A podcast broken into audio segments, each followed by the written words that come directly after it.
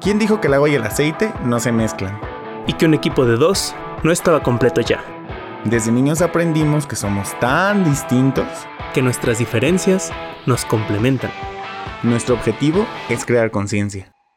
Reflexionando acerca de todo, sin filtros. Para inspirarte a seguir avanzando. Y que te cuestiones lo que nadie se pregunta. Mi nombre es Joe Rothbard. El mío Manuel Rothbard. Y esto es Entre Dimes y Directas. Saludos a todos, buenos días, tardes, noches, madrugadas. ¿Por qué te ríes? Porque Manuel contrasta el uno y nunca lo dice. Es que sí es cierto, nunca se debe decir uno. En fin. Bienvenidos a su podcast tan más favorito. ¿Qué onda, Entre gente? dimes Saludos a todos. Y directas. Y directas. Espérame, pues, pues déjame saludo. Tenemos un saludo oficial que no hemos hecho Nunca, oficial. nunca lo seguimos. Pero bueno, bienvenidos. El- al menos el saludos a todos y el qué onda, gente, no falla. Exactamente. Para dijiste, sí dijiste no buenos días, tardes, noches, madrugadas. sí. Obvio, microbio. Hoy vamos a hablar de un tema muy sabrosito. Bueno, a mí siento que está ligado a un montón de temas de los que ya hemos hablado. Ajá, sería como una parte de como cerrar un círculo de muchos que hemos abierto. Eh. Cerrar un círculo de muchas que hemos... Sí, tal cual. Sería cerrar un círculo. Pero, bueno, no sé si cerrar un círculo, al menos mencionarlo. Por cierto, no inicié el cronómetro para el podcast. Entonces, hoy vamos a hablar de lo que está en tus manos o lo que no está en tus manos. O lo que está fuera de tus manos. Ay, esas manos son muy intensas. el Obviamente tema, en un el sentido tema metafórico. surgió porque... Ah, sí, sí, no mames. Sí, porque no vamos a hablar de las palmas de tus manos y los callos de tus dedos ni nada. Porque en mis manos está el aparatito de la ansi- Deberíamos de, ansiedad. de- de hacer props que tengan el logo de, del podcast y ya tener props de entrevistas y directas. Y sortearlos o algo así, hacer giveaways. Pronto, muy para entrar a las modas de, de Instagram, donde nada más te siguen por hacer giveaways y creen que ya, ya crecieron Ya eres su audiencia. Ajá. Cuando nada más te siguen porque quieren el regalo y ya no les interesa tu contenido. En fin, eh, este tema surgió, bueno, yo me acuerdo clarito cuando te lo propuse porque estaba yo haciendo una sesión eh, de coaching en, en línea. En Una una, sesión grupal. Una sesión grupal. Que pero le es llamamos la coaching. sesión feliz. Es coaching, ¿no? Dan Sí. coaching prácticamente. Eh, y en esta sesión estaban, bueno, entre coaching y mentoría, porque luego hacen mentorías financieras y... Porque lo trabajo Está con una colega que es asesor financiero. Ah, asesoría, no es mentoría, asesoría. Hay una diferencia, de- deberíamos de volver a hacer un segun- una segunda vuelta de coaches, coaches y coachinadas para explicar eso. Y que tenga bien el audio, no como el primer episodio. Por cierto, este, sí, Ay, sí, aparte fue el primer episodio, el de primerito la historia del de entre dimes y directas. Después de como cuatro intentos, porque hicimos como cuatro intentos de grabación de eso, yo no quedaba conforme, yo monitoreaba todo. Es un fue un pedote. Ha sido mucho aprendizaje y precisamente parte de la lección que nosotros hemos aprendido a lo largo de este podcast, como lo compartimos, es lo que está en nuestras manos o no del contenido que creamos, porque creo que es un proceso que, que en esta etapa en la que acabamos de pasar la pandemia y que segu- seguimos viviendo pues con la situación en la que se encuentra el mundo, porque si fuera un impacto solamente a nivel nacional pues sería muy distinto, ¿no? ¿Cómo, cómo? Sí, o ¿La sea, pandemia? el impacto de la pandemia que alcanzó tanto vino a mover muchas cosas, el enfoque de las prioridades, los cambios de vida, las decisiones que se toman, el enfoque de los cuidados que necesitamos tener ¿Pero con qué tiene que nuestra ver? ¿Que- salud. ¿De que lo estabas haciendo en línea o, o lo que tú estás viendo en las sesiones? No, de lo que estamos aprendiendo pues en este tiempo, que fue que de hecho nosotros en pandemia que empezamos a iniciar el podcast. Ah, ok. Este- Bueno, pero nada más aterrizando la, el- la anécdota, Ah, sí, que termina. estaba, estabas haciéndolo y justo me recuerdo que estaban trabajando con una chica, supongo, eh, que decías que tiene que entender que eso está, que eso no- eh, que sí está en sus manos y que no. Y justo decidí hacer un tweet, incluso ahí más o menos se va a ver la fecha para cuando, para, eh, o sea, en qué momento fue que, que surgió el tema o la idea del tema, porque Emanuel haciéndose un comercial discreto para que lo sigan en Ah, Twitter. síganme en Twitter. Nadie pela mis tweets en realidad, pero no me importa, ¿Y es un diario. tiene? Es Exacto. un diario. Ajá, no me interesa que los peleen. Más bien sigan en las, las otras redes, está más interesante lo que pongo. Igual ahí comparto capturas de los tweets, así que. También se aprende, en todas se aprende. Pero, pero, Pero, fíjate, continúa con la anécdota. eh, bueno, y, es- y esa anécdota, ah, fíjate, fue el 9 de octubre. Fue ya hace. Uh, antier. No, fue sí, fue ya- como ya unos rato. siete días, ¿no? No, más. Estamos a finales de octubre, estamos semanas. acabando de octubre. Bien. Eh, bueno, puse. Que algo esté a tu alcance no significa que esté en tus manos. Deja de presionarte con situaciones que no están en tu control, aunque lo parezcan. Y es que yo creo que precisamente, y sería una distinción con la que me gustaría comenzar, cuando hablamos de proactividad hablamos de lo que es círculo de influencia. No lo tocamos tan a fondo y creo que este episodio puede empezar a ser tan a fondo. Ese fue el episodio que se llama... Ahorita lo busco. Pero bueno, tuvimos un episodio de, proactividad. Eh, por ahí búsquenlo. No, pues igual se lo dejamos en una tarjetita de YouTube. Pero tuvimos un episodio de proactividad. Y este episodio, este hablábamos un poquito de, pues precisamente, saber ser la causa y no la consecuencia, se llama. Ah, sí. De saber ser la causa y no la consecuencia, pero también hay cosas que salen de tu control, o sea, que realmente, aunque parezcan estar en tu control, no lo están. Y esa es la distinción que yo haría de saber cuando algo está a tu alcance o cuando algo está en tus manos. A tu alcance quiere decir que podrías hacer algo, pero no necesariamente, tengo que retomar esta cosita porque si no agarro el micro. Continúa. Pero no necesariamente significa que está en tus manos. O sea, que tienes que hacer algo tú, una, que, o que tú eres la persona indicada para hacer algo, o que aunque quieras hacerlo y seas la persona indicada, vas a poder genuinamente hacerlo. O sea, hay, hay dos cuestiones de posibilidad aquí entre estar a tu alcance y estar en tus manos.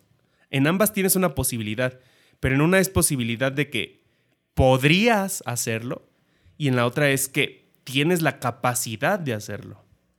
En ambas es de poder, pero en una es de como de que tienes la oportunidad y en el otro tienes la capacidad. Diría que está, cuando algo está a tu alcance, tienes la oportunidad de hacer algo, pero cuando algo está en tus manos, sí tienes la capacidad. Entonces, entender esta parte, entonces, el shot. entender esta parte te permite soltar. Te lo dice alguien que le cuesta un chingo de trabajo soltar. Porque queremos tener el control de la situación. Hay un cuadrante de personalidades ahí interesante y en este cuadrante pues yo encajo en la personalidad controlador analítico, me diría yo. Y precisamente pues es una parte frustrante que todos los seres humanos queremos controlar la situación. Hace poco, y, como para cerrar mi intervención, porque sé que tienes algo interesante que aportar, ya lo vi ahorita en tus notas, eh, estábamos platicando con, con esta socia con la que es la asesora financiera con la que trabajamos y todo. Nancy, un saludote, que es la primer, fan, la primer fan oficial del podcast. Sí. Y va a ser nuestra primera invitada porque es muy chingona. Eh, con ella platicaba de precisamente esta cuestión, creo que hasta estabas tú, de que se, hay por ahí un estudio interesante que muestra que las personas creemos que tenemos bajo control las situaciones o queremos tener el control de ellas, porque es una cuestión instintiva de que nuestro cerebro, es nuestro cerebro, es neuronal, no es necesariamente psicológico. Hay que distinguir esto, ¿no? De que... es fisiológico. Pero es instintivo, pues, o sea, es como el cerebro más primitivo que ese no hay manera de domesticarlo. O sea, no hay, o no hay manera de entrenarlo, pues es, ese ya, ya viene programado. Eh. Sí, sí, sí, tal cual. Eh, y esta cuestión viene de ahí porque nuestro cerebro logra entender en una parte que todo lo que necesite suele estar a su control o a su merced. Por ejemplo, tengo comezón en la frente, mi cerebro manda la indicación de levanta tu mano, ráscate la frente, ¿no? Hace el movimiento y generalmente el cuerpo responde. ¿Qué empieza a pasar? Que que pues precisamente todo este proceso neuronal ocurre desde que somos bebés. O sea, el cerebro aprende muchísimo en los primeros seis años de vida. Casi dicen que es el, un porcentaje, no, no quiero dar una cantidad porque la cagaría, pero es un porcentaje muy alto de todo lo que aprendemos a lo largo de nuestra vida está en los primeros seis años. Porque el cerebro es un montón de procesos, ya lo hemos dicho, o yo lo he dicho. El cerebro es un órgano de reflejo, no para pensar el pensamiento se crea a base de reacciones, eh, una serie de reflejos o de respuestas en cadena que generan un pensamiento. Ok, basados en esto, el cerebro aprende muchas cosas como a enfocar la vista, por ejemplo, detallitos así. Eh, y llega un mundo donde el cerebro aprende a controlar el cuerpo, el control motriz. Los pedagogos y psicólogos me corregirán o sabrán mejor de esto que yo. Y en esta cuestión, el cerebro aprende que todo lo que necesita está a su alcance. Y entonces luego se empieza a volver frustrante para el mismo niño y para el adulto muchas veces, porque hay niños de 45 años o de 50 o de 26 que hay cosas que salen de su control y que no puede controlar. Y entonces, si yo estoy viendo que tú tienes, por ejemplo, no es el caso, pero si yo viera que tú tienes una mancha en tu ropa y yo te la quiero quitar, pero no puedo porque no es apropiado, porque estás muy lejos, me genera frustración, porque no puedo moverte a mi voluntad. Entonces el cerebro es de, ¿qué, qué está pasando aquí? ¿Por qué no está respondiendo a lo que yo quiero? Y por eso hay tanta gente que se molesta cuando algo no sale como ellos quieren, cuando la persona no adivina sus pensamientos, cuando el otro no entiende mágicamente qué es lo que quiere o piensa, etcétera, etcétera, etcétera. O sea, llega un punto donde a lo mejor como que entendemos que motrizmente no va a pasar, pero psicológicamente no entendemos esa diferencia. Y si no me voy a desviar y pueden salir un clip interesante, entonces, este es como ahorita como mi aporte de inicio para mostrar esta distinción que creo que es importante entender. No, lo, lo que está a tu alcance no necesariamente está en tus manos y viceversa. Yo te quería comentar porque me gusta mucho la distinción de lo que está a tu alcance versus lo que está en tus manos, porque realmente muchas cosas pueden estar a tu alcance. De hecho, me atrevo a decir que en verdad muchas cosas están a tu alcance, pero no necesariamente eh, estar en tus manos. Aquí me gustaría hacer la distinción de especificar que estar en tus manos nos referimos a cuando tu influencia tiene la posibilidad de hacer algo con eso. O sea, de, de, de, solucionar lo que sea que esté tu pasando. acción tiene la posibilidad de influir en eso, ¿no? Ajá, las acciones que tú cometas. Este, pero la influencia no necesariamente implica acción. Tienes que actuar para que sucedan las cosas, pero puedes influir en ellas sin actuar también. O para que alguien más las haga. porque no hacer nada también influye. Oh, interesante. Este, entonces, creo que es muy importante comenzar a distinguir eh, a lo que nos referimos con estar en tus manos. Me encantaría buscar un significado de estar en tus manos en la Real Academia Española, pero no lo existe. De alcance sí hay y veo que tiene un montón de significados que hasta de pronto están medio confusos, pero le resumiría solamente a uno que encontré, sobre todo que veo que tiene que ver más con el tema de lo que estamos hablando, que dice capacidad física, intelectual o de otra índole que permita realizar o abordar algo o acceder a ello las, las cuestiones que están fuera de mi alcance. Ok. Este, entonces, o capacidad de alcanzar o cubrir una distancia. Y fíjate, precisamente aportando a eso, el término de influencia es poder de una persona o cosa para determinar o alterar la forma de pensar o de actuar de alguien. Efecto, consecuencia o cambio que produce una cosa en otra. Entonces sí hay posibilidad de influir sin actuar. Incluso creo que hay un momento en el que entender lo que está en tus manos o no te da mucha libertad mental. Porque como tú dices, el pensamiento son respuestas que tienen eh, pues eh, todo lo que estás procesando desde que conoces tu lenguaje, cómo poder utilizarlo, cómo comprender lo que cada palabra significa, que es lo que muchas veces abordamos aquí, que aunque tienen significados bien simples, les damos a las palabras a veces significados de más que no están implícitos en la palabra eh, por sí misma pero que por muchas veces no cuestionarse las cosas, que lo que nosotros hacemos mucho en eso es precisamente la parte de la introspección, de preguntarte los pensamientos que tienes, conocer, no necesariamente su origen. Ayer estuve en una entrevista en radio en la que me preguntaban cuál creía yo que era el origen del miedo a fracasar. Dije, pues en querer encontrar el origen es muy complicado, porque no sé quién de pronto difundió un día la idea de que el fracaso fuera malo. Digo, yo entiendo más que en la respuesta física de lo que el miedo representa en nuestro cuerpo, que es incómodo, eh, entendemos que está mal porque nos dan a entender que la incomodidad está mal, cuando no es ni bueno ni malo estar incómodo. Y en la anotación que puse aquí es que veo que es muy difícil acostumbrarse a estar cómodo. O sea, difícil en cuestión a los precios que se paga por estar cómodo. No, es que sea... Eh, ni bueno ni malo. O sea, no, pero, o sea, te refieres difícil no en que sea es que no sería difícil, o sea, que sea costoso de llegar es ahí. Muy costoso, es muy costoso, ¿no? O sea, acostumbrarse a la comodidad. Pagas muchos precios muy sí, Más bien, entonces es muy costoso, ¿no? Ajá, sí, porque es muy difícil, sería que no es tan fácil acceder a eso y en realidad es súper fácil. Ah, bueno, sí, es, exacto. Es, es complicado estar ahí. Ajá pagas precios muy altos por estar en la comodidad. Como tú lo dices, hay un momento en el que tu motricidad se acostumbra a las cosas que tu cuerpo vive y es y varía pues según personas, porque también en algún punto en algún podcast hablamos de la gente eh, inválida o con discapacidad. No, es inválida. Discapacitada, perdón, y hicimos esa Hablábamos de esa distinción. Me ofrezco una disculpa. Continúo.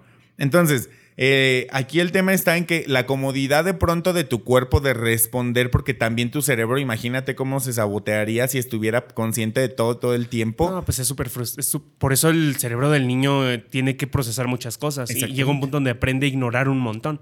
Yo el ejemplo que pongo, sobre todo cuando hablamos en, en entrenamientos de esto y de la capacidad neuronal que ya tenemos, y no es esta mamada de que solo usamos el 10% y que casi podemos hacer telequinesis si quisiéramos porque no es cierto, si se usara solo el 10% del cerebro ya se hubiera muerto la otra parte, así funciona la naturaleza. Eh, pongo el ejemplo de que todo el tiempo estamos viendo nuestra nariz, solo la ignoramos y les digo, toca la punta de tu nariz y muévela y vas a empezar a verla. Y ahora ya no puedes dejar de verla.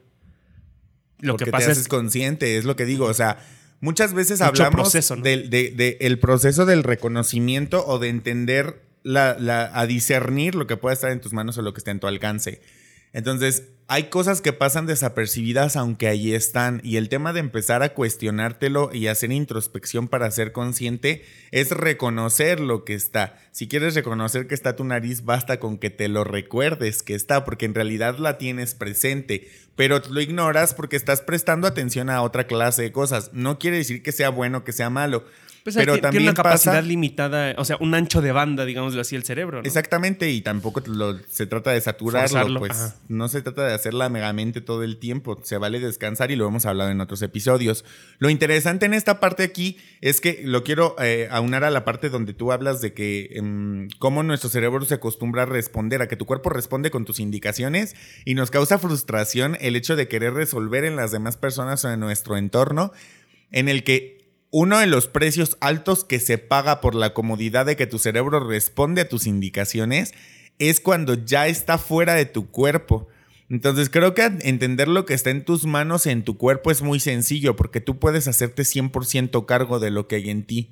Claro. Pero en la parte exterior, la invitación que yo haría aquí es empezar a reconocer lo que la influencia que tú puedes tener en la persona, porque es obvio que si tu mamá te ha criado toda la vida y te ha enseñado un camino y esa clase de cosas, la opinión de ella valga aunque la ignores, o sea, aunque pretendas que pase desapercibida, es un ruido que en tu pensamiento va a estar circundando. ¿Por qué? Porque es una voz que escuchas constantemente. Pues es lo que dices, ¿no? Aprender a no ignorar lo que ya es importante para ti. Pasa algo curioso y es que, y, también es algo que tuiteé en algún momento que tengas que aclarar que algo no te importa, dice que te importa mucho. Y hay que aceptarlo. Es decir, no sé qué problema o conflicto tiene la gente con aceptar las cosas tal cual como son sin juicio. Y irónicamente dicen que yo soy muy juzgón por eso, cuando en realidad pues todos emitimos juicios. La diferencia es en qué baso mis juicios. Y yo los baso en cosas realmente naturales y genuinas. Creo que la autenticidad y la genuinidad es de lo más valioso que hay porque pues es aceptar la realidad y dejar de negarla. No es pelearte con ella, no es estar de acuerdo o en contra solamente. Ni conformarte. Ajá. Solo es aceptarla de es lo que es. Y se acabó. Aceptando que es lo que es, ya puedo cambiar lo que es.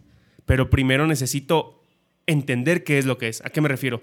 Pongo un ejemplo muy burdo el, hecho de yo entender que un banco tiene cuatro patas, que tiene tal altura, que está hecho de tal material y aceptarlo, no negarlo, reconocerlo desde la aceptación, ya me permite cambiar el material, pintarlo de otro color, agregarle alguna pieza, quitarle alguna pieza, porque si no es como si yo te digo, hazlo de cinco patas, entonces ¿qué tengo que hacer?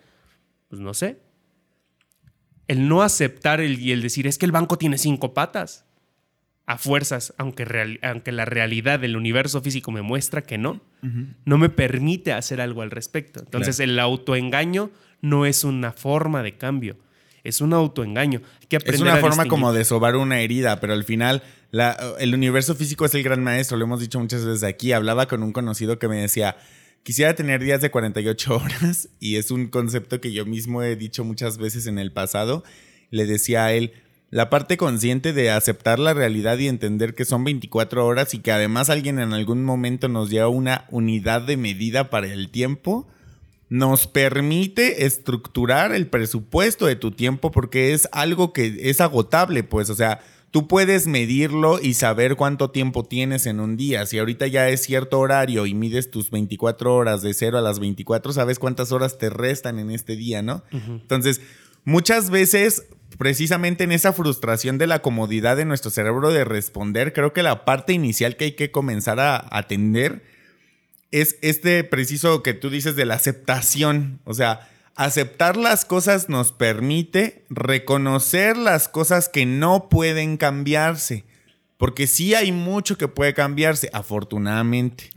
Pero hay que aprender a reconocer cuando no puede cambiarse, que es como lo que hablamos del universo físico, o sea que 2 más 2 es 4 y se acabó cuando no quieren cambiarse, que creo que esa es la parte más compleja en el que entiendo que más personas truenan en comprender qué es lo que está en sus manos o no, porque de pronto las matemáticas son tan exactas que en las cosas que se pueden medir por número, pues no hay error, ¿no? Sin embargo, cuando tiene que ver con criterios, con personalidades, con pensamientos, con gustos, porque tú tienes 24 horas en tu día, pero no necesariamente las vas a usar como yo quiera que las uses. Y por muy que seas mi hermano y te estime y todo lo que sea, si tú de pronto no tienes ganas de resolver nada de las cosas que yo veo que puedes resolver en ese día, pues ahí ya depende de que tú quieras hacerlo, no de que puedas o no puedas, porque evidentemente tienes toda la capacidad. Entonces, entiendo por lo que vi y por lo que estaba pasando en esa sesión que comentas, la persona que estaba en frustración en ese momento, lo que estaba lidiando era con personas en su entorno que no entendían el valor que ella veía a cada quien hacer sus responsabilidades laborales. Qué bueno, ahí nos estamos yendo a la frustración que genera. A ver, creo que este es tal cual lo, que te genera, ¿no? El no aceptar las cosas te genera frustración. No estamos diciendo que esté mal. Va a haber situaciones donde genuinamente te tiene que generar frustración. Aquí estamos hablando de otras personas y sí o sí te lo va a... Eh, digo, aquí hay manera de soltar esa frustración. Simplemente suelta las expectativas, lo que ya habíamos mencionado. No se trata de no crear expectativas, sino de soltarlas, de aprender a soltarlas. Y no me acuerdo en qué episodio eh, fue que, mencionamos eso, pero por ahí hubo un episodio donde hablábamos de eso. Y no se trata tanto como de soltar las expectativas o no, digo, perdón, de, tener las expectativas o no, sino de soltarlas, pero eso aplica con otras personas. Sin embargo, llega un punto donde contigo mismo, me refería yo, hay que aprender a entender y aceptar las cosas tal cual son, sin juicio, o con el juicio fundamentado en es lo que es. No debería, no, pero así es. Es como el, no deberías de llorar por esto. Yo volteo, cuando a mí me dicen eso, yo volteo y les digo, sí, ya sé, e igual estoy chillando. O sea, ¿qué quieres que yo haga? Hasta ni para mí tiene sentido, no es por gusto personal, pues. Entender esto y aceptarlo ayuda mucho. Es como el, yo acepto que esto me moleste. ¿Por qué tendría que negarlo? Pues, ¿cuál es el problema? ¿Qué tiene de malo en que me genere frustración? Y nos vamos y nos hacemos ideas sociales muy estúpidas que creemos que tener miedo me hace débil. Y entonces, de tienes miedo y yo volteo, yo soy de los que volteo y digo, sí. entonces la gente se saca de onda de decir, ¿qué pedo? Ajá, o estás enojado y dices, sí. Ajá. Ay, entonces ya te emputaste. Sí. Porque sí, estoy enojado. Es obvio, ¿no? Y si no, y si no es obvio, y si no tiene sentido, y si es tonto enojarme, igual estoy enojado. No es como que mi cuerpo va a decir, o sea, aunque me enojé por error, y eso es parte de inteligencia emocional, el cual también escuchen ese podcast, un montón de... Estamos haciendo un montón de flashbacks aquí. Pero bueno, si... Este... Eh, si, si, tengo una emoción y entender esta emoción es parte de la inteligencia emocional, que si yo me... Si, si se me desencadenó una emoción por como por error, por decirlo así. Me refiero a que el cerebro ahí la cagó, interpretó mal las cosas. El hecho de rectificar y darme cuenta que me equivoqué en mi interpretación no quita la emoción, porque la emoción es un cúmulo de hormonas disparadas por un pensamiento. O sea, hay dos pensamientos. Luego piensan, muchos dicen que la emoción antecede al pensamiento y no. Porque hay dos tipos de pensamientos, pensamiento rápido primario y pensamiento secundario, que es más un pensamiento razonado. El pensamiento instintivo es el que desencadena la emoción. Por ejemplo, eh, me siento amenazado, siento miedo, ¡pum! Y luego ya pienso el por qué siento miedo razonadamente. Y esta, este, este, esta descarga hormonal que genera una emoción y que nosotros le pusimos nombre a ciertas combinaciones de descargas hormonales para identificarlas, miedo, ira, tristeza, alegría, etc. Estás mencionando algo a lo que iba, pero me encanta cómo lo estás diciendo, así que continúa. Eh, eh, esta descarga hormonal no quita que, que cuando yo entiendo que se descargó por error, ya no es, o sea, no se anula el efecto. ¿A qué me refiero? Ya está ahí. Ya está la, ahí. la hormona ya se produjo. E- pues. Es como decir, eh, llego yo y te entrego 200 tapitas rojas de frascos. Y tú, ¿y qué quieres que haga con estas 200 tapitas rojas de frascos? Pues no sé, aquí están. Y el decir, es que yo no te pedí 200 tapitas rojas de frascos, yo te pedí 200 frascos para las tapitas rojas que ya tengo. Y el hecho de decirte, ah, perdón, me equivoqué, no va a hacer que se desaparezcan por arte de magia las tapitas rojas, es de, ok, ¿y ahora qué hacemos con esto?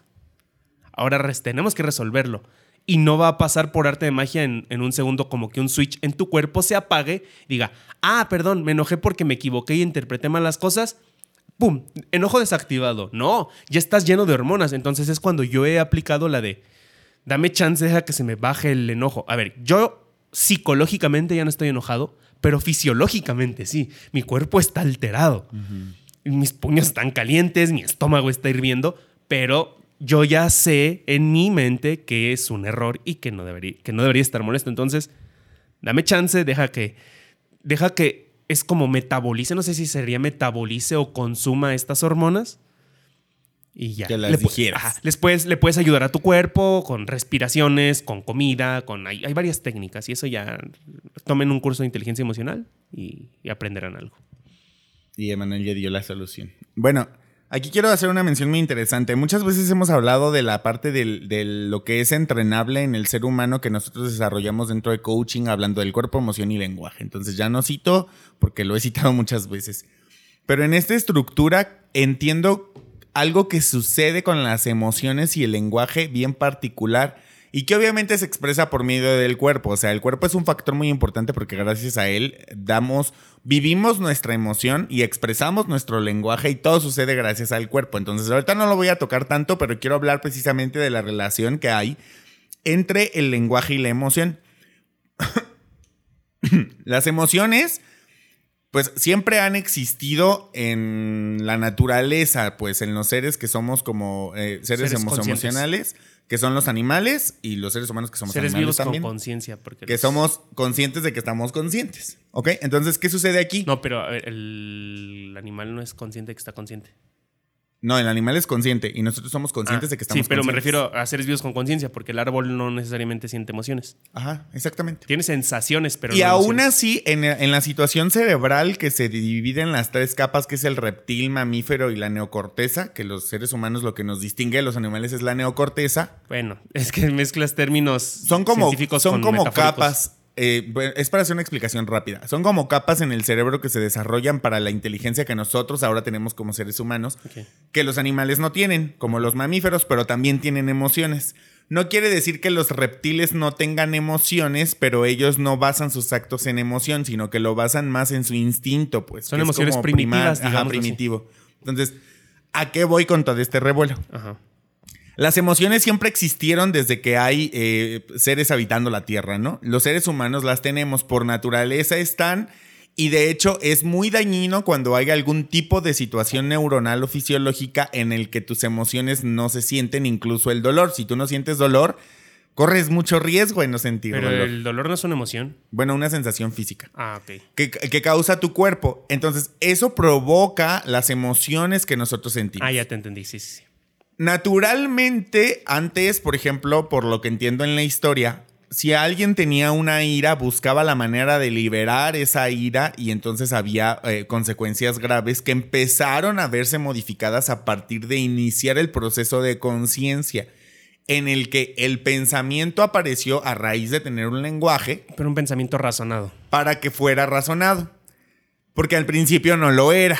E incluso muchas de las normas o leyes se vienen cambiando de las leyes sociales para entender cómo es que se va a normalizar las cosas para que sea razonado. O sea, para que, para que haya una manera de poder respetar al individuo, aunque piense diferente o se exprese diferente o se sienta diferente que tú.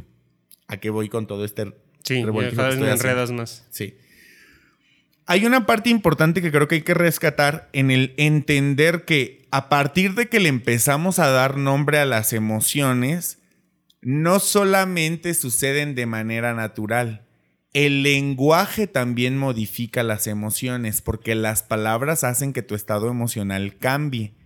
No es un switch automático como tú lo dices, pero sí hay una influencia en la comunicación para que tú te sientas de alguna forma y cada vez está tan amplio que un comentario en Facebook puede cambiar tu emoción por completo.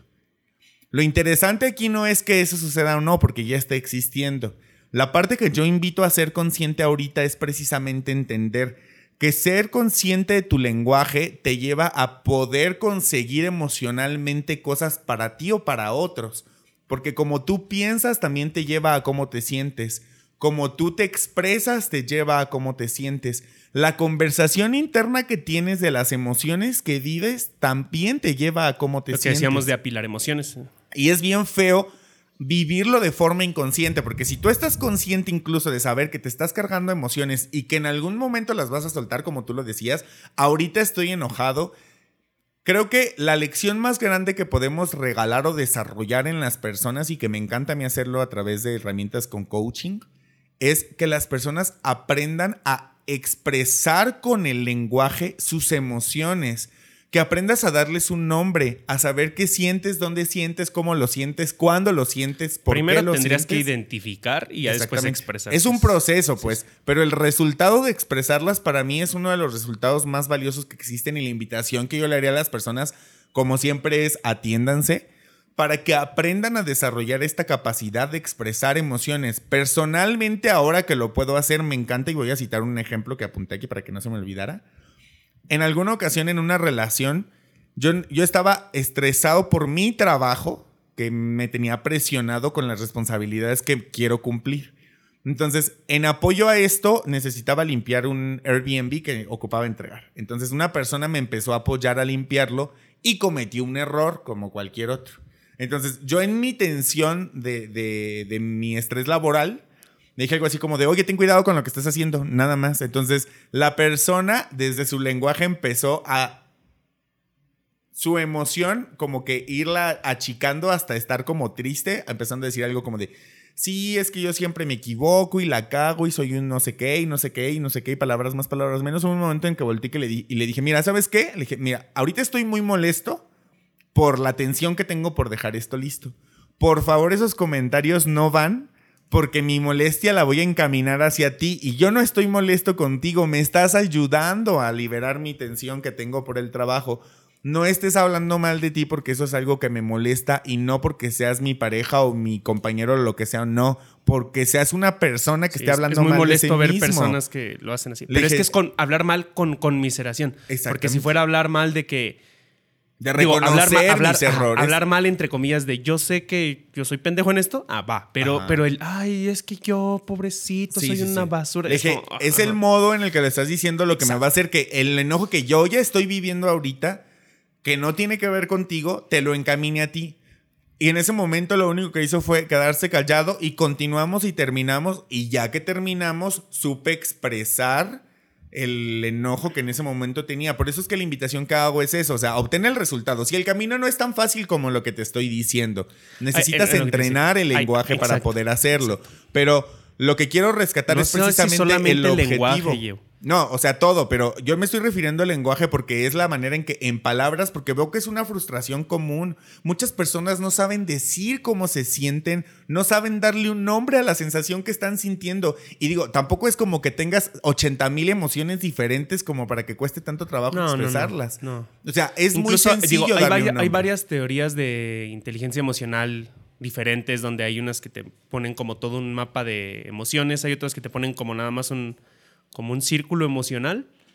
No me acuerdo cómo se llama, de, ti- tiene un nombre de un vato, creo que es italiano, que tiene un círculo emocional y luego ya la combinación de esas ocho emociones, creo que son, primarias, las considera o básicas, te hacen las demás emociones. O sea, la frustración realmente es enojo más no sé qué y así. Ah, o sea, sí, De hecho, yo vi un cuadro que hasta lo ejemplifican con la caricatura de Intensamente. que no necesariamente está tan acertado, pero va por ahí.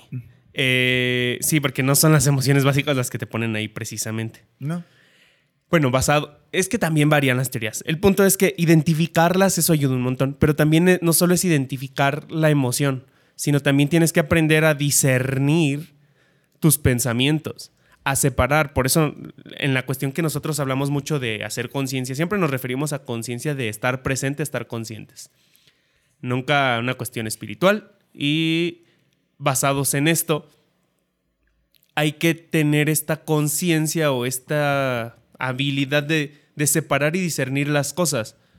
Como lo que hemos dicho de estoy enojado con el enfermo, con la enfermedad, no con el enfermo. O sea, lo que me molesta es la actitud, no me cagas tú. Entender eso, porque también lo que dices, primitivamente el enojo se liberaba digo, tiene un origen que tiene que ver con la defensa y tiene que ver con, obviamente, la naturaleza. Pues. Obviamente la naturaleza es bastante cruda y ahí necesitas entrar a una batalla a muerte con ese enojo. Pero ya no pasa así, o sea, ya no vivimos en la selva ni nos protegemos de depredadores así. Sin embargo, siguen habiendo cosas que nos generan enojo, que, que nos generan ira, y esta ira, entender que a veces ni siquiera es con el otro, el otro solo la desencadenó. O sea, me puede es molestar. Una cosa que ya tienes tú. Por ejemplo, me pudo molestar que hicieras ruido. Lo que me molestó fue el ruido. Lo, con lo que estoy enojado es con el ruido, no contigo porque lo hicieras. Y mi solución debería de ser evitar que hagas ruido, o pedirte que dejes de hacerlo, o exigirte, o lo que sea, la forma en la que sea, pero evitar el ruido, no atacarte a ti como cavernícola. O sea, ese es el punto interesante. Y no necesariamente de me refiero a los golpes, porque mucha gente es de, ay, pues yo no me voy a los golpes. Si empiezas a desquitarte, si empiezas a aplicar venganzas por un enojo, es muy estúpido. ¿Por qué? Porque es primitivo. Y ni siquiera lo necesitas hacer. Porque a veces ni siquiera ese es el problema. Pues. Realmente la venganza se trata más como de justicia, de búsqueda de justicia, que de búsqueda de, liberación emocional. Así. O debería ser así. No, o sea, realmente va para ahí. Lo que pasa es que sientes que fue injusto, porque también vivimos en un mundo donde la gente piensa que ellos son el centro del planeta y del universo. Y pues no, ¿verdad? Hay que dejar de estar ensimismados. Ahora, esta cuestión volviendo otra vez, de entender y aceptar tu emoción te permite entender o te permite saber qué está en tus posibilidades emocionalmente y, si, o, incluso sacar y ser objetivo. Es que ser objetivo no es ver las cosas sin emoción, es verlas ¿cómo decirlo? Verlas. ¿Hacia dónde se dirigen? No, no, no, no, no. Es que es tratar, es como procurar verlas, porque la objetividad también llega a un punto donde fisiológicamente es imposible en algunas cosas, porque también no es en todo, no todo es subjetivo tampoco. Pero es como, la objetividad es como, no, o sea, no es dejar las emociones de lado, me refiero a objetividad en pensamiento. No es dejar las emociones de lado, sino o bueno, no es no, es, no, es no poner emociones en, en, las cosas, sino saberlas dejar de lado el, tener esta conciencia de decir, sí, estoy molesto con esto y sí no me gusta, pero objetivamente está pasando esta cosa. Te voy a poner un ejemplo real que me pasó. Este, publiqué una foto con una chava que es muy amiga mía y que me gusta mucho salir con ella, pero a una de mis exparejas no le encantaba la idea. Pero se hizo ideas, etc. Y luego me mandó un chiste que puso eh, otra amiga suya que decía, solo falta, porque había rumores de que esta chava había tenido algo con otra expareja de ella. Entonces, luego conmigo pareciera que también, pues es como que dice, pues parece que no nos va casando las parejas a esta morra y le puso esta... Que sí pasa, sí pasa en algunas ocasiones. En este caso me consta que no. Sin embargo, eh, que le puso su amiga, nomás falta que suba una foto con la última expareja de, esta, de, de mi ex. Y yo supe discernir entre el qué de la chingada que pienses eso. Eh, con el chiste es muy bueno porque es cruel, pero es cruel bueno, o sea, sí está cagado. Y esa es objetividad en el decir, ah, sí se mamó con el chiste, pero no tiene razón. Y porque también aplica mucho en el de, eh, porque me aplicó la de, pues tú dijiste que nada que ver y yo, porque neta nada que ver. Ahorita sí puede algo que ver, pero cambió hace dos años de esa relación o tres. Es decir, en ese momento no estaba mintiendo, nada que ver. Ni siquiera nos hablábamos, o sea, éramos conocidos en Facebook.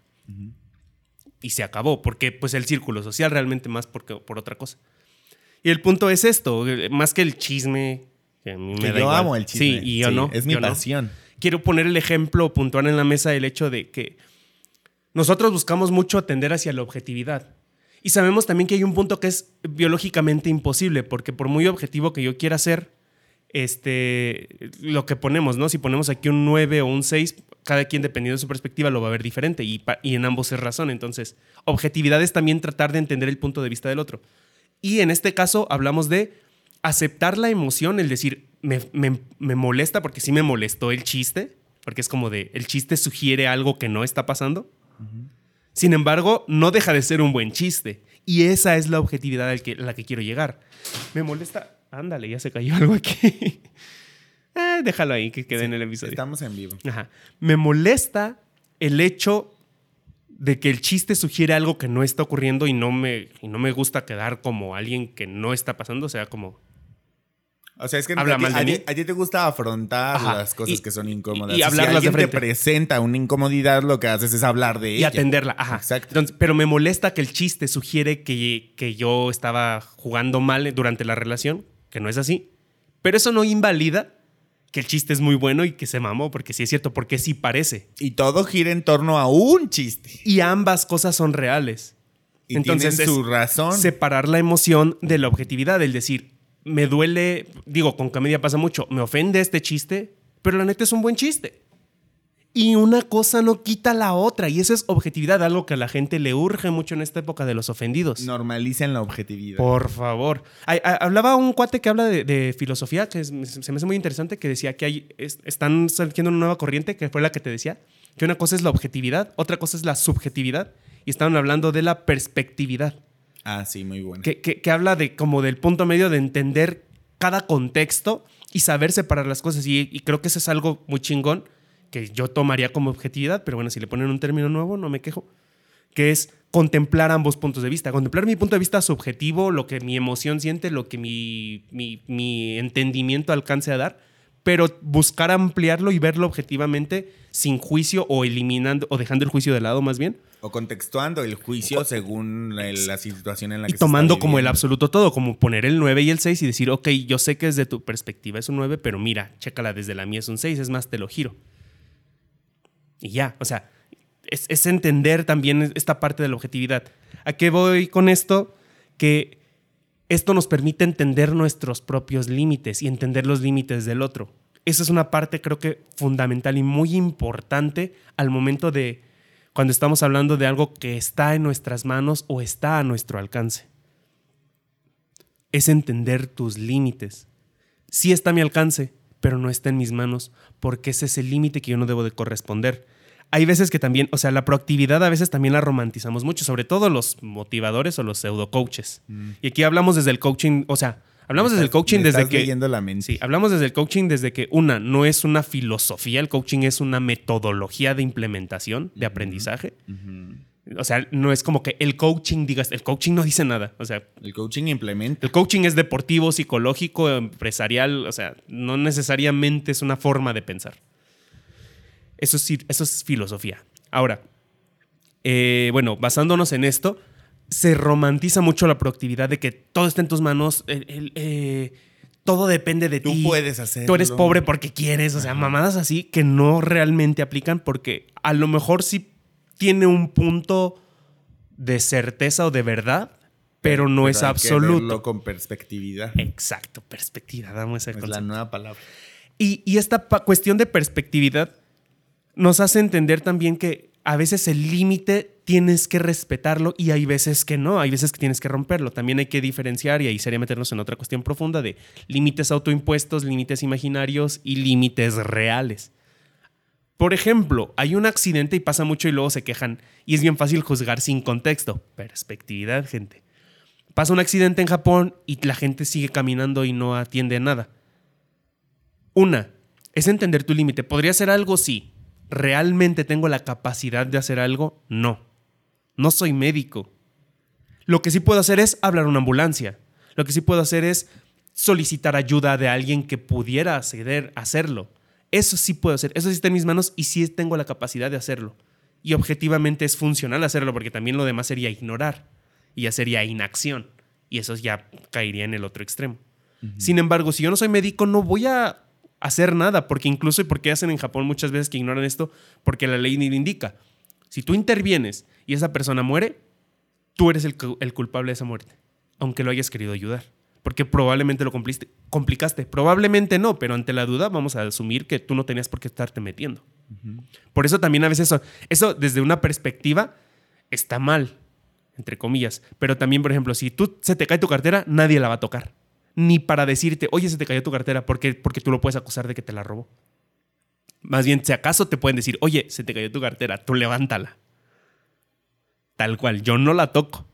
Entonces, es, es un poco entender tu límite. Digo, le estoy poniendo un ejemplo muy extremista, pero para que se entienda, pues. Hay cuestiones un poquito más eh, barajeables o sorteables. En esta cuestión es, a lo mejor sí puedo ayudar porque sé hacer un torniquete, pero no puedo ayudar más de eso. Y entender eso es entender mi límite. En cambio, un médico puede entender su límite y sabe, está a mi alcance y está en mis manos.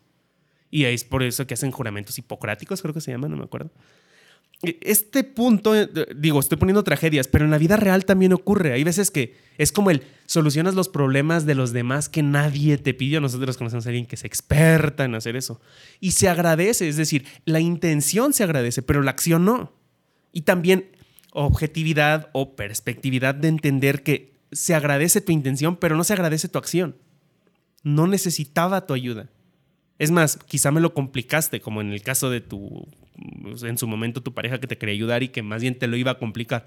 Y supiste expresarlo y lo supo asumir y se supo resolver.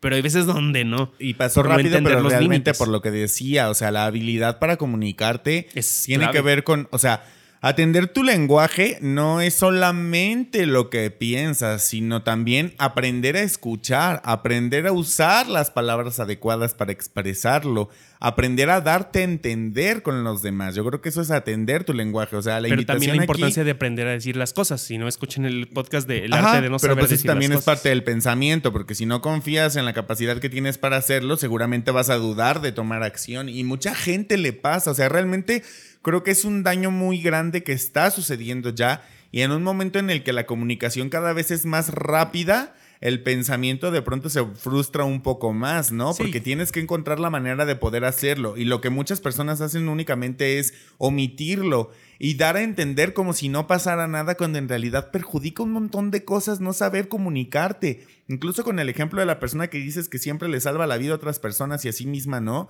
Eso es no saber escuchar, porque si no te están pidiendo el apoyo, ¿para qué lo das? Y cuando te lo piden, no lo das. O sea, es una situación muy delicada que perjudica un montón de cosas. Y entiendo que no hay un hábito de, de, difusión o de algo o alguien que esté ahora promoviendo que eso pase. A mí me encanta hacerlo cada vez que puedo intervenir en comunicarme. Decirle a las personas que atiendan su lenguaje implica atender desde tu pensamiento hasta tu expresión, hasta lo que escuchas, hasta lo que ignoras, porque también eso es parte importante de atenderlo, ¿no? Pues dejémoslo en atiende tu comunicación, porque no necesariamente tu lenguaje. Luego lenguaje se realmente se entiende. Es que nosotros hablamos lenguaje desde la perspectiva como filosóficamente hablando, pero en, lingüísticamente hablando lenguaje es el español. Entonces, atiende tu comunicación, atiende tu manera de comunicarte. Y eh, todo lo que implica comunicarte. Entonces, creo que la invitación importante ahí sí es tocar este punto en el que comunicarte te da la habilidad de comprender todo el ciclo que implica la comunicación. Creo que es fundamental que le presten atención a esta clase de cosas porque eso te permite también identificar los límites. O sea, Muchas veces pensamos que poner límites tiene que ver solo para afuera y hay un momento en el punto en el trabajo de las personas cuando empiezas a volverlos conscientes en que realmente los límites sobre todo tienen que ver hacia ti. Porque yo les digo a las personas, ¿cómo esperas poner límites a tu exterior si ni siquiera contigo lo haces? ¿Sabes poner límites? Si cuando tienes la posibilidad de no hacer algo lo haces. Creo que hay un daño muy chistoso porque, bueno, citas el ejemplo de esta parte de la gente en Japón y también entiendo que la cultura, que, también es resultado de todo el, sistema que se trabaja mentalmente y en acciones de las personas que están en el cargo de poder, mm, entiendes tú que... pero bueno, es un, conjunto, es un conjunto en la parte en la que ellos entienden que la persona va a resultar atendida porque hay una eficiencia en los servicios de atención, ah, porque hay una cultura proactiva que te permite accionar y buscar la mejor forma de hacerlo. En la cultura latinoamericana creo que hay un síndrome que hace mucho daño que es el síndrome del superhéroe. No sé si se llama así o exista, si no lo estoy bautizando y no me importa. Más bien, ajá. En el que las personas entienden que tienen que salvar porque no sé quién chingado les dijo un día que en algún momento en tu vida tienes que salvar. Que cualquier cosa. Que tienes que salvar a tu comadre, la que está en depresión. Que tienes que salvar a tu vecino que se le salió su perro y estaban a punto de atropellarlo. Que tienes que salvar a un montón de cosas y que eso te hace más o mejor persona. No quiere decir que sea bueno o sea malo, pero precisamente voy a la parte de los límites entender la capacidad que tú tienes, reconocerte y valorarte, implica también saber lo que no está en tus posibilidades hacer. Entiendo el valor que tiene salvar una vida, porque obviamente si yo estoy en la posibilidad de hacerlo, seguro voy a salvarlo. Pero aprender a, limitarte y a entender hasta dónde está tu alcance para salvar una vida, salva más vidas de lo que te imaginas. lo que te iba a decir, a veces el, el, ponerte el límite tú, o sea, el definir tú el límite o aceptar el Consigue más resultado. E, es mucho más efectivo y en realidad ayuda bastante. O sea, hasta la inacción es un tipo de influencia, lo que decías tú. El no hacer nada también puede influir. Influye en algo. aplicaría, bueno, si lo vamos a llevar, ahorita que estamos hablando de Latinoamérica, vamos a poner dicho muy latinoamericano. Mucho ayuda el que poco estorba. Tal cual. Si no tienes nada que hacer ahí, lárgate de ahí. No tienes que estar ahí. Bueno, yo lo pongo bien drástico, que soy, pues ojalá lo tomen así, porque realmente lo que entiendo, o sea, la invitación que quiero llegar con esto es que Ahora, no, ojo, no estamos hablando de accidentes, es una metáfora. Entiéndanlo, aplíquenlo a donde ustedes quieran. Si no tienes nada que estar haciendo ahí en una relación, si no tienes nada que estar haciendo ahí en un conflicto laboral entre dos compañeros, si no tienes nada que estar haciendo ahí en resolverle la vida a, tu, hijo, que pasa mucho en la cultura latinoamericana. a tu pareja. Si no tienes nada que estar haciendo ahí en un problema que hubo con la luz en la grabación del podcast anterior, si no tienes nada que estar no tienes que hacer Suéltalo, y hasta la, vida fluye de manera muy distinta, o sea, es muy padre y gratificante poder hacerlo así. En el, ah, recientemente me mandó un mensaje una persona que me decía, quiero llorar de la tensión que tengo con las responsabilidades profesionales que estoy teniendo encima. Ay, déjame hacer una acotación importante eso no quita lo que decía, no quita que tu emoción se va. Si tú te frustraste y esa, porque muchas veces realmente es una emoción que yo quiero atender por la que te quiero ayudar. Realmente que quererte resolver el problema, quiero resolver mi incomodidad de verte en ese problema. Sin embargo, yo entiendo que mi límite no, pero tengo que liberar esa tensión. Entonces, sí, libéralo. Y por eso, ve a terapia, un buen psicólogo te puede ayudar. O encuentra tú tu manera de liberar inteligentemente cada emoción. Haz ejercicio, alimentate sanamente. Grita la almohada, llora, lo que dice él. Quiere, quiero llorar. Y, y mi respuesta fue, o sea, en mi habilidad para comunicarme entiendo que mi límite está en que yo no me voy a poner a hacer su trabajo, pues. No vas a llorar por él.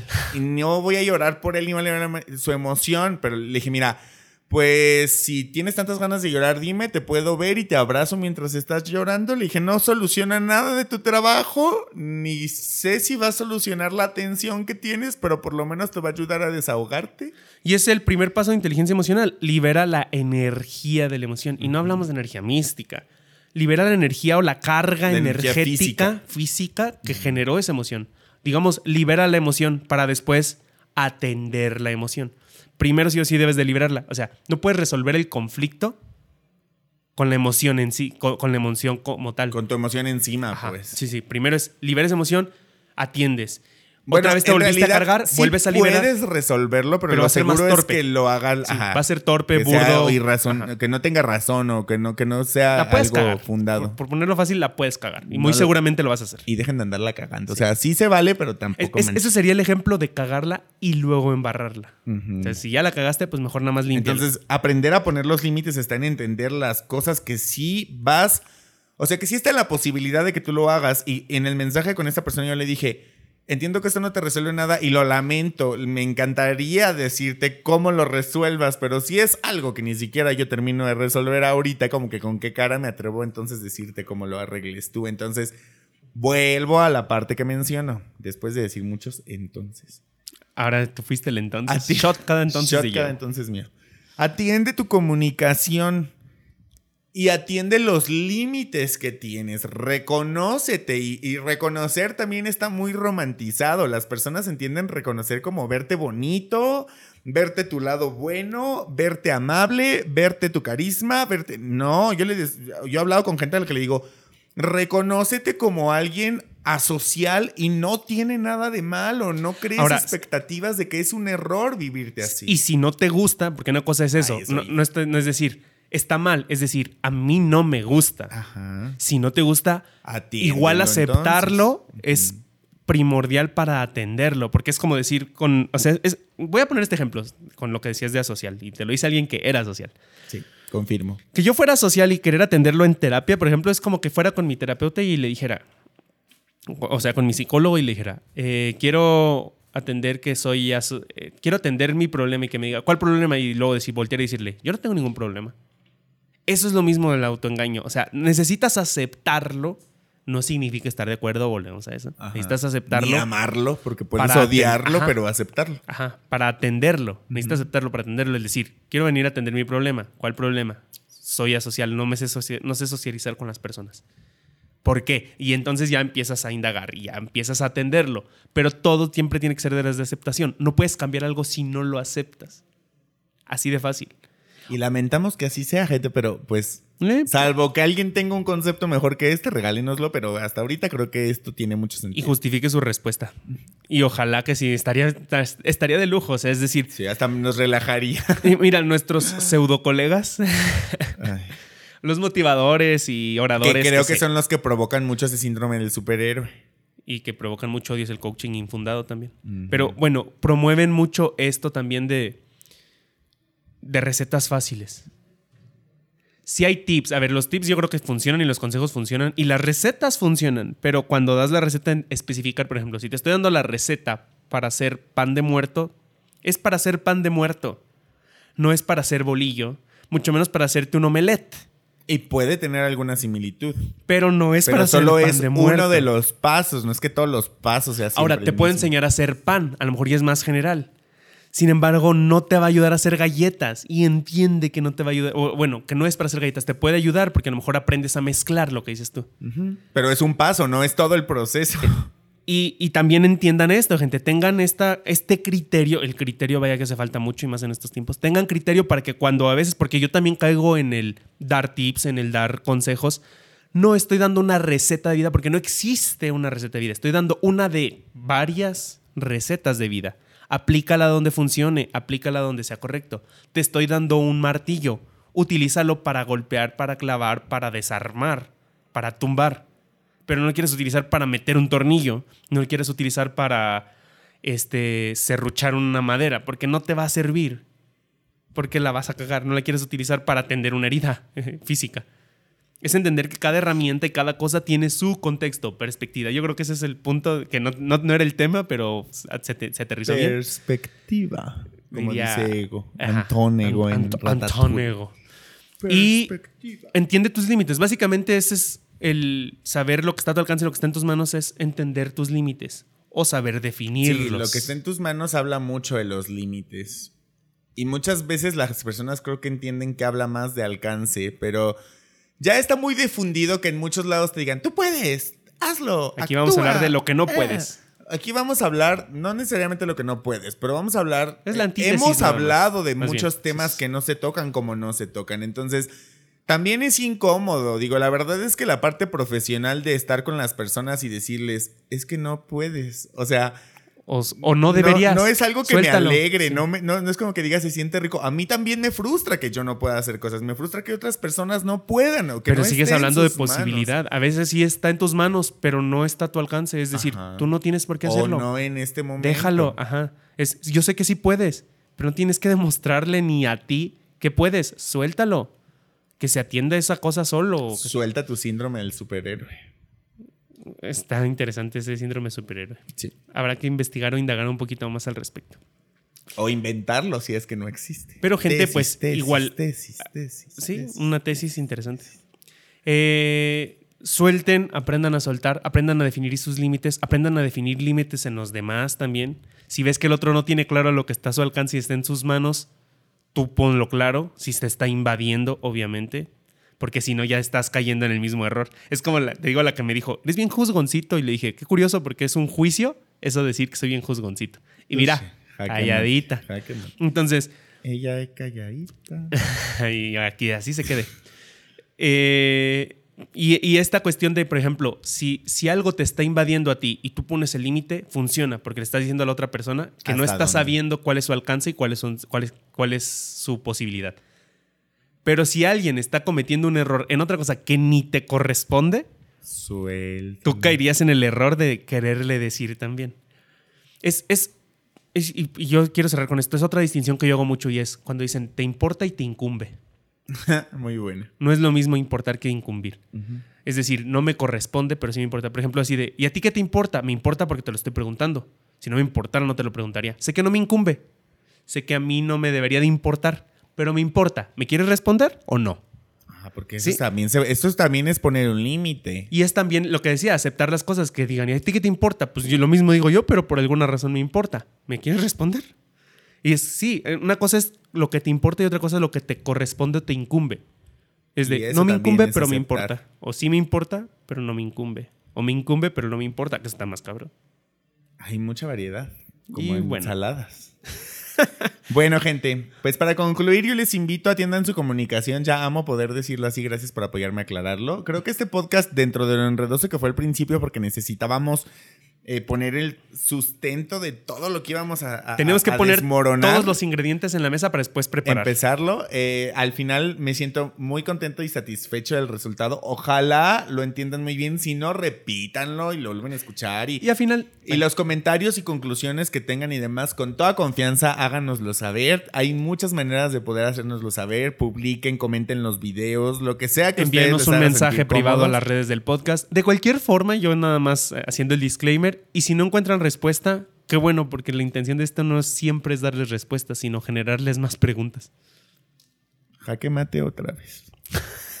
y es todo por hoy. Muchas gracias por, estar aquí. Síganos en las redes sociales del podcast, arroba dimes y directas, en todas las redes. Y estamos en, TikTok. Todas las redes. Aquí el encargado de TikTok. Búsquenos en todas las que tengan y así, si les aparecemos padre. Si nos buscan en Tinder, no creo que aparezcamos como entre dimes y directas. Pero bueno, ese solamente es por hacer un comercial porque me pagó Tinder para hablar de él. Claro que sí. Cuídense mucho, gente, y nos vemos a la próxima. Recuerden que we love you. Nos queremos mucho y nos vemos o nos escuchamos. Hoy, hoy no quiero respetar ni el saludo ni la despedida. Ni a mí me estoy respetando. nos vemos o nos escuchamos muy pronto, jefe, gente. Bye, we love you. Y les iba a decir jefes. Patrones.